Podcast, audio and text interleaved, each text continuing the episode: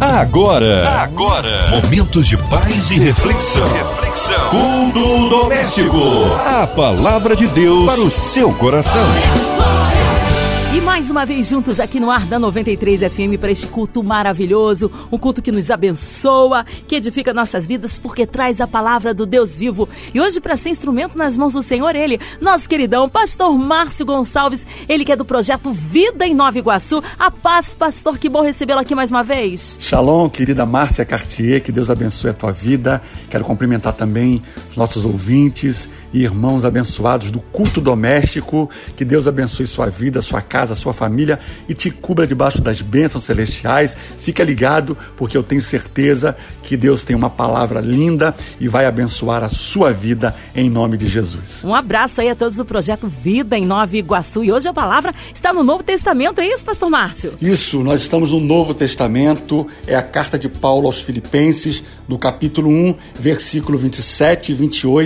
Deixa a Bíblia aberta, eu tenho certeza que essa palavra vai falar muito ao nosso nosso coração em nome de Jesus. A palavra de Deus para o seu coração. Então vamos ao texto na carta de Paulo aos Filipenses, no capítulo 1, versículos 27 e 28. Somente devei-vos portar-vos dignamente conforme o evangelho de Cristo, para que, quer vá e vos veja, quer esteja ausente, ouça acerca de vós que estáis no mesmo espírito, combatendo juntamente com o mesmo ânimo pela fé do Evangelho. Verso 28. E em nada vos espanteis do que é, dos que resistem, o que para eles, na verdade, é indício de perdição, mas para vós de salvação. E é isto de Deus. Esse texto é tremendo. O apóstolo Paulo, ele foi um homem que antes de conhecer a Cristo era um perseguidor do Evangelho, era alguém que se levantava contra a igreja, contra os cristãos daquela época. Foi alguém que viveu uma experiência profunda com Deus, ali no livro dos Atos dos Apóstolos, quando ele tem aquela experiência no caminho de Damasco, indo até. Ele estava indo para afrontar os crentes, para prender os crentes, e naquela ocasião Paulo, como diz lá o texto, ele teve uma experiência com Deus e a partir daquele momento ele se transforma em um grande pregador do Evangelho, não só um pregador, mas um defensor do Evangelho. E foi alguém que Deus vai usar de maneira sobrenatural. Essa é a prova principal de que o evangelho, ele nos transforma por completo. É o evangelho que dá oportunidade às pessoas de mudarem de vida. Aquele homem que há pouco tempo atrás era um perseguidor da igreja, agora se transforma num dos maiores pregadores do Novo Testamento. E essa é a prova que Deus pode mudar a vida de alguém, não importa a condição que você esteja, meu irmão, minha irmã. A condição que você esteja hoje, esteja vivendo hoje, isso não é um fator determinante para o que Deus pode fazer na tua vida. Sabe por quê? Deus, ele investe em nós não por aquilo que nós somos, mas por aquilo que seremos. Deus, ele nos contempla amanhã, e eu vejo isso na palavra de Deus. Jesus quando se encontrava com um doente, com um leproso, com uma prostituta, com um defraudador ali de impostos, ele dá oportunidade àquelas pessoas de mudarem de vida, de mudarem né, completamente a sua história. E é esse mesmo Paulo agora que se coloca na defesa do Evangelho e ele vai pagar um preço muito alto. Ele vai pagar um preço porque porque agora, né, quem olhava para Paulo dizia: como pode? Alguém que até pouco tempo atrás era alguém que perseguia a igreja, que maltratava os crentes, agora ele está jogando a favor, quer dizer, antes ele jogava contra, numa linguagem é, comum, né? E agora Paulo está jogando a favor e é alguém que vai pagar um preço, por quê? Porque durante todo o seu ministério, Paulo vai sofrer todo tipo de retaliação, de acusação, de é, apedrejamento Paulo vai passar por situações ali de risco de morte. É, Paulo vai enfrentar a fúria, né? Agora, não só de Satanás, mas como das pessoas agora que não aceitava que Paulo pregasse da forma com que ele pregava, com tanta intrepidez, com tanta ousadia e com tanta convicção. Só alguém realmente que é, viveu uma experiência real com o Senhor é capaz de manter o seu discurso, mesmo em meio a afrontas, a lutas, a perseguições e a ameaça, porque independente da circunstância, Paulo não muda o seu discurso, inclusive não muda para agradar aqueles que estão à sua volta. O que eu percebo é que nós estamos vivendo um tempo diferente. O mundo nunca mais será o mesmo, é o que eu tenho ouvido. As pessoas nunca mais serão as mesmas. Agora minha pergunta para você é como que você vai sair depois que toda essa pandemia passar, depois que todo esse vírus acabar? Como que você vai sair dessa crise? Será que você vai sair mais crente? Será que você vai sair com um homem e uma mulher de mais fé, de mais ousadia? Ou será que as circunstâncias desse tempo têm roubado a tua fé, têm roubado a tua paz, têm tirado o ânimo, têm tirado a coragem de você? Porque é nítido que o mundo está passando por uma mudança. Nunca mais, eu tenho certeza que nunca mais as famílias serão as mesmas nunca mais os casamentos serão os mesmos. Por que eu estou lhe dizendo isso? Porque toda essa crise tem atingido as famílias da terra. E eu quero, dentro desse texto que a gente leu, trazer uma palavra para o teu coração, porque a resposta virá do Senhor. Eu sei que Deus tem usado os políticos, Deus tem usado as pessoas na área médica, né, na ciência. Nós precisamos dessas pessoas e eu creio que são instrumentos de Deus, mas eu também creio na minha fé viva no Senhor Jesus Jesus que nós precisamos, nesses dias, voltar os nossos olhos para o nosso Senhor e Salvador, olhar para o céu, porque é do céu que virá respostas. Eu encontro aqui nessa epístola de Paulo aos Filipenses, pelo menos aqui cinco propósitos importantes dentro desse texto. O primeiro deles é o agradecimento, é gratidão. A gratidão, ela nos aproxima de Deus. A gratidão é a memória de um coração quebrantado, então, Paulo está agradecendo pela generosidade da igreja, que em momentos difíceis da sua vida, a igreja de Filipos né, foi a única igreja aonde o povo se compadeceu daquela situação. Então, eles se juntam e eles levantam recursos e envia para Paulo, envia presentes para que a missão e a obra do Senhor continuasse acontecendo. E não é diferente dos dias de hoje, né? Quantas igrejas hoje estão passando por privações? Por quê? Porque as igrejas estão fechadas fechadas, mas as contas de água continuam chegando, as contas de luz, as contas de internet, aqueles que é, têm investimentos né, em instrumentos musicais, que têm é, investimentos em equipamentos, aqueles também que pagam aluguel, a obra continua é, precisando de recursos. A minha mensagem não é nesse sentido, mas você que é um cristão convertido e conhece os princípios e os valores da palavra de Deus, agora não é hora de negociar, agora é hora da gente manter firme a convicção da nossa esperança, porque nós não podemos mudar de acordo com a circunstância. Fidelidade é um atributo de Deus e fidelidade, quando nós é, colocamos em prática, sabe, o valor da fidelidade ao Senhor, pode ter certeza que Deus vai cuidar de você.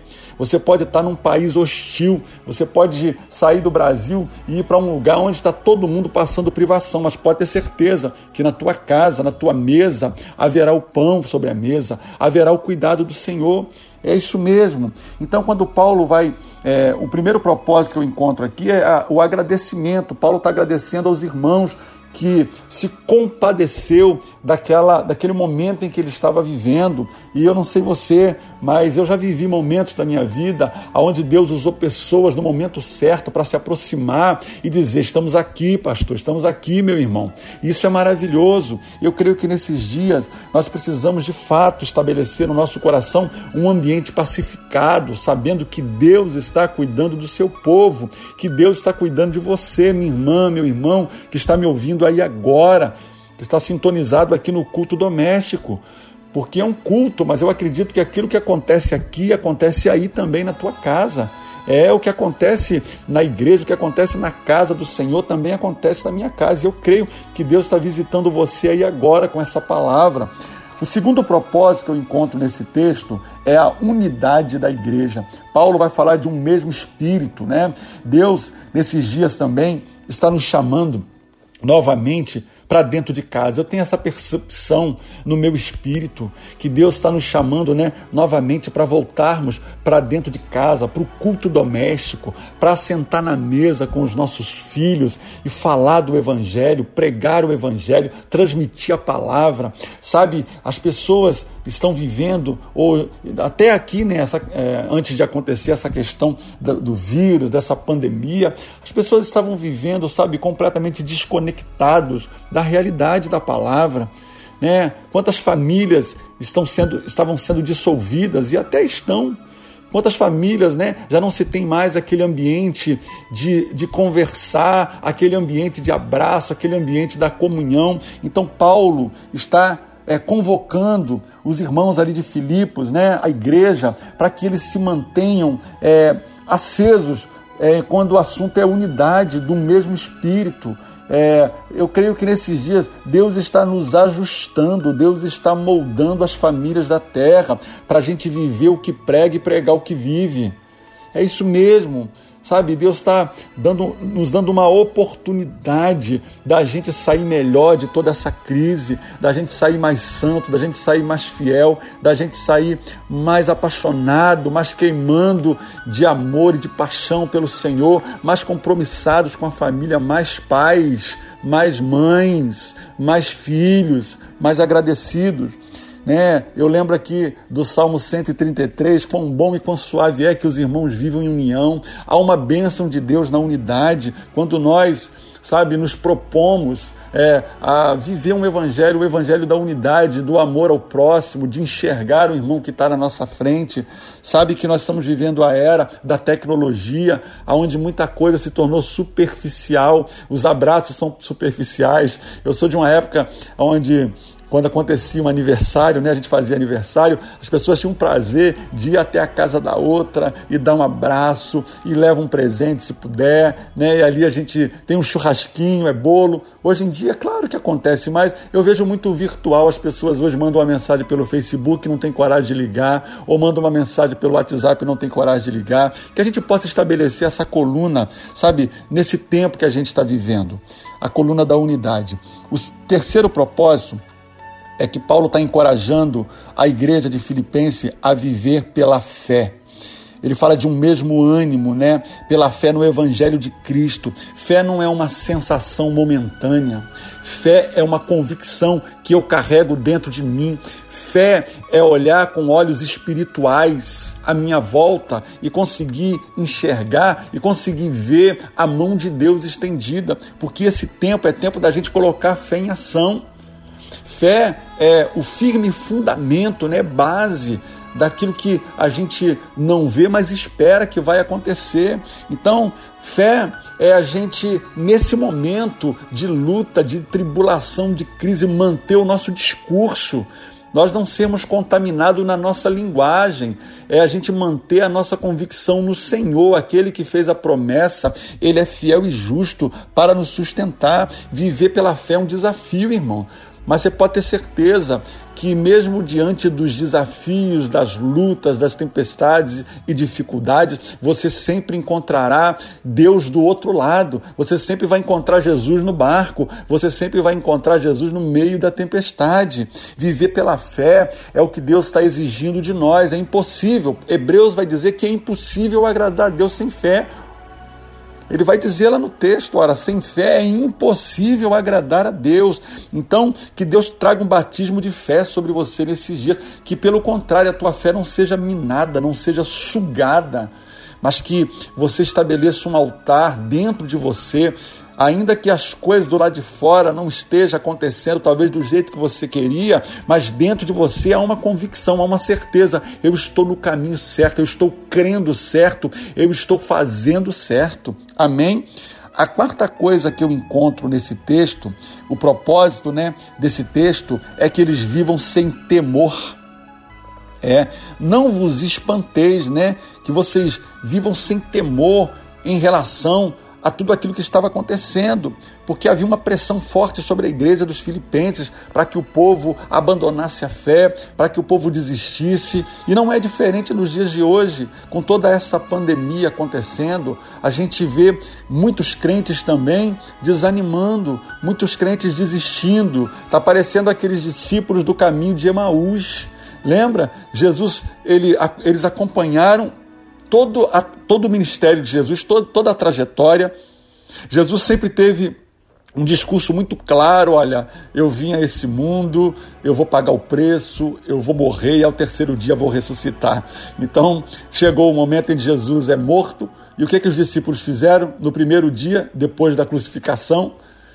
Eles voltaram para casa desanimados e questionando e reclamando. Olha, acho que a gente é, acreditou errado, eu acho que a gente foi enganado. Só que naquela mesma caminhada ali de alguns quilômetros, Jesus aparece no meio deles e ali Jesus vai conversando a respeito de toda tudo aquilo que o Antigo Testamento, Isaías, os profetas do passado falaram a respeito dele, das obras, sinais, prodígios e maravilha, e que o fim dele seria a cruz. Mas mesmo assim, eles não conseguiam conseguiam crer, eles desanimaram que você não seja, né? É, claro que o final da história, Jesus entra ali na aldeia, entra na casa deles, parte o pão, e quando Jesus ali parte o pão, eles perceberam que era o Cristo ressurreto, ressuscitado, era o Cristo que foi profetizado. E eu creio que nesses dias também Deus quer entrar na tua casa, Deus quer assentar na tua mesa, Deus quer Jesus quer repartir o pão com você para você entender que Ele está presente em todo o tempo. É viver sem temor por aquilo que está acontecendo. Queridos e querida, deixa eu te dizer uma coisa: o apóstolo Paulo vai dizer que se nós esperarmos alguma coisa, que se a nossa expectativa for só nesse mundo, nós somos os mais pobres e miseráveis dos homens, mas a nossa expectativa, a nossa esperança está no porvir, né? Está no porvir, está na vida eterna com o Senhor. Eu creio que as profecias estão se cumprindo nesses dias. Nós somos privilegiados de ver a, a, a, nossa geração vivendo e acompanhando as profecias se cumprindo, a Bíblia está se cumprindo, a palavra de Deus está se cumprindo e Jesus está voltando. Prepara-te, ó Israel, prepara-te, igreja, para encontrares com o Senhor teu Deus. Quando ele fala de não ser, é, de, de, de viver sem temor, é você acreditar que a nossa esperança está na palavra de Deus, a nossa esperança está no céu, na eternidade. Prepara o teu coração, porque a qualquer momento Jesus está vindo buscar a sua igreja. E a Bíblia diz que todo aquele que crê e for batizado, esse sim será salvo. Quantas pessoas talvez estão afastadas do Evangelho? Chegou o momento de voltar os olhos para Cristo novamente, de se arrepender, sabe, de se arrepender de coração aos pés do Senhor Jesus e voltar para a presença de Deus aí agora. Você pode fazer isso aí agora, onde você está. Uma simples oração. Você vai dizer: Eu quero voltar para a presença de Deus. Senhor Jesus, perdoa os meus pecados que o Senhor não venha apagar o meu nome no livro da vida. Eu reconheço o Senhor Jesus como meu único suficiente Salvador. Se você é afastado e se você não é crente, você pode fazer essa oração aí agora, porque eu tenho certeza que Jesus vai visitar você aí agora. E por último, o quarto propósito: alcançarmos a vida eterna. Ai, que maravilha! Ai, que, que tremendo a gente falar sobre isso. Você pensa sobre a vida eterna? Hum? Você planta para a vida eterna. Quantas pessoas estão vivendo a vida com a expectativa só nesse tempo? Elas constroem casas, mansões e elas estão simplesmente à procura de dinheiro, são materialistas e trabalham e trabalham e trabalham e dizem que não tem tempo para Deus e dizem que agora não dá. E eu te pergunto, o que que você tem plantado para a sua eternidade? Porque existe uma realidade, existem duas realidades a respeito da eternidade. Ou você vai passar ela no céu, ou você vai passar ela no inferno. E Deus não tem prazer em condenar um filho seu. Deus não tem prazer. A alegria de Deus é poder ver os seus filhos, né? É poder ver a humanidade reconhecendo o plano da salvação. A vida eterna é o propósito original de Deus que nasceu aonde? Lá no Éden, quando Deus criou o homem para ser eterno. Meu querido, por mais que você viva 100 anos, por mais que você viva 120 anos nessa terra e possa usufruir do bem, do bom e do melhor, e possa adquirir tudo aquilo que você sonhar, e possa ser o homem mais próspero e mais rico dessa terra mas se você morrer sem Jesus, é como diz o ditado: você nadou, nadou e morreu na praia. Porque a eternidade, ela é incontável, a eternidade, ela não tem fim. E a minha pergunta é o que você tem plantado para viver na sua eternidade. O apóstolo Paulo, foi um homem incansável no Evangelho. Paulo chega a dizer: Olha, eu aprendi uma coisa, para mim o viver é Cristo e o morrer é lucro, porque ele tinha certeza da tua salvação. E a Bíblia diz que com o coração se crê, mas com a boca se confessa para a salvação. Se você quiser, você faça isso agora, como eu acabei de mencionar. Pense sobre a vida eterna. Pense sobre, sabe, o que, que você espera do futuro sem Deus, sem Jesus. Jesus disse na tua palavra: Na casa do meu pai há muitas moradas. Se não fosse assim, eu teria dito: Vou preparar-vos um lugar, para que aonde eu estiver vocês estejam também. Agarre-se à palavra de Deus, busque a Deus com sinceridade. Aquele que tem os meus mandamentos e os guardas, esse é o que me ama, e aquele que me ama será amado do meu Pai, e eu também o amarei e me manifestarei a Ele. Abra espaço na tua casa, abra espaço na tua vida, para que o Senhor possa de fato fazer morada em você. Eu oro para que Deus livre o Brasil dessa praga, de toda essa pandemia, as nações da terra, as famílias da terra, em nome de Jesus. Que você fique com essa palavra e que o Espírito Santo possa falar melhor ao teu coração, em nome de Jesus. Que Deus abençoe a sua vida em nome de Jesus. Amém. Deus é tremendo. Glórias a Deus, que palavra maravilhosa e abençoadora.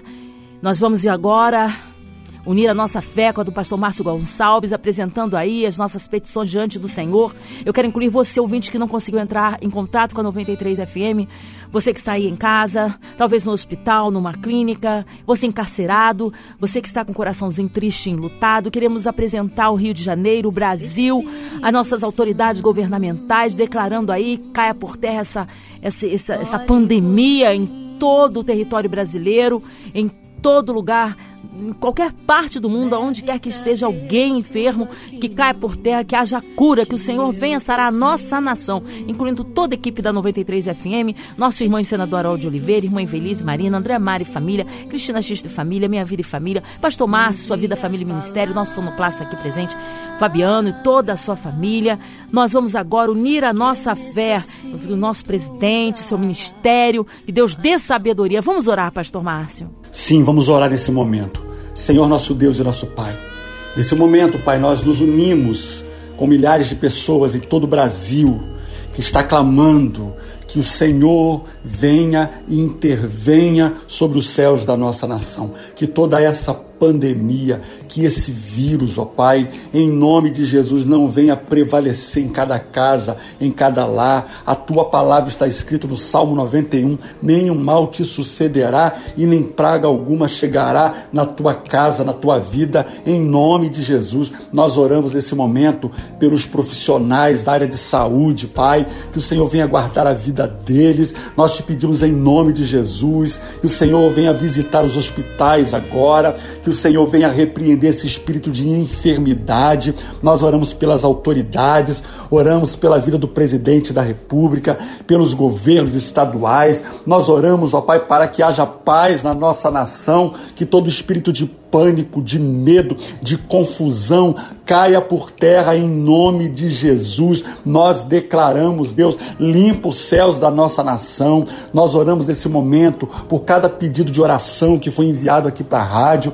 Nós oramos agora, Pai, em nome de Jesus, dai ordem aos teus anjos nesse momento em favor do teu povo, da tua igreja, que haja paz e livramento sobre o Brasil e as nações da terra. Oramos também pela programação da 93 FM, que tem sido um canal de bênção. Oramos pelos diretores da rádio, oramos pela família da Márcia Cartier, oramos nesse momento pela família do nosso senador Harold de Oliveira, oramos pela nossa irmã Evelise, irmã Marina. Nós declaramos sobre cada funcionário dessa rádio a bênção, cuidado, a bênção e o milagre de Deus acontecendo em nome de Jesus, para a glória de Deus. Livra o Brasil, guarda o Brasil, Pai. Protege o teu povo, guarda a nossa nação. Oramos pela paz de Jerusalém, que haja paz entre as nações da terra, em nome de Jesus. Amém e amém. Glória a Deus. Amém, amém, amém. A Deus toda honra, glória e majestade, porque o nosso socorro vem do Senhor. Pastor Márcio Gonçalves, mais uma vez que honra recebê-lo aqui. Um abraço a todos do projeto Vida em Nova Iguaçu.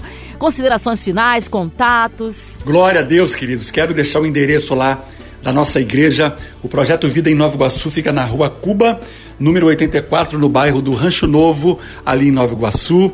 As nossas programações estão acontecendo pela, pelas páginas, né, pelas mídias sociais da igreja. Você pode encontrar a gente ali no Facebook, é Projeto Vida de Nova Iguaçu, e também no nosso canal do YouTube. Vá lá, se inscreva no nosso canal. O endereço também é Projeto Vida de Nova Iguaçu. Se você quiser me seguir, me acompanhar nas mídias sociais, no Facebook é Márcio Gonçalves Januário e no Instagram é Márcio G Januário. Vai ser um prazer poder estar lhe respondendo e orando pela sua vida. Quero também deixar aqui o meu contato pessoal. Se você precisar de uma oração, se você precisar de uma orientação, você pode mandar um WhatsApp, é 970 30 41 90. 970 30 41 90. E eu quero também, antes de terminar, deixar um abraço especial para minha família, para minha esposa amada, que é pastora ali juntamente comigo no Projeto Vida, a Vanilda. Quero mandar um beijo para meus filhos Lucas,